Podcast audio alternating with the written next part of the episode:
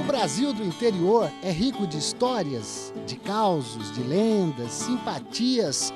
E aqui você vai ouvir a história do mentiroso contada pelo professor Roberto Rodrigues.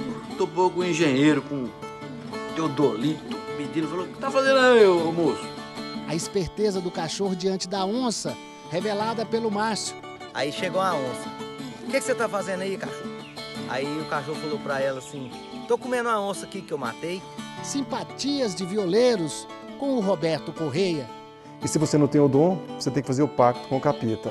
A poesia de Cassiano Ricardo. E antes do cafezal está o homem, por fim, que derrubou sozinho uma floresta brutal. Histórias divertidas com Genésio Tocantins. Se farinha fosse americana, mandioca importada, banquete de bacana, era farinhada. E mais, Bariane Hortêncio, que escreveu Meu Tio Avô e o Diabo.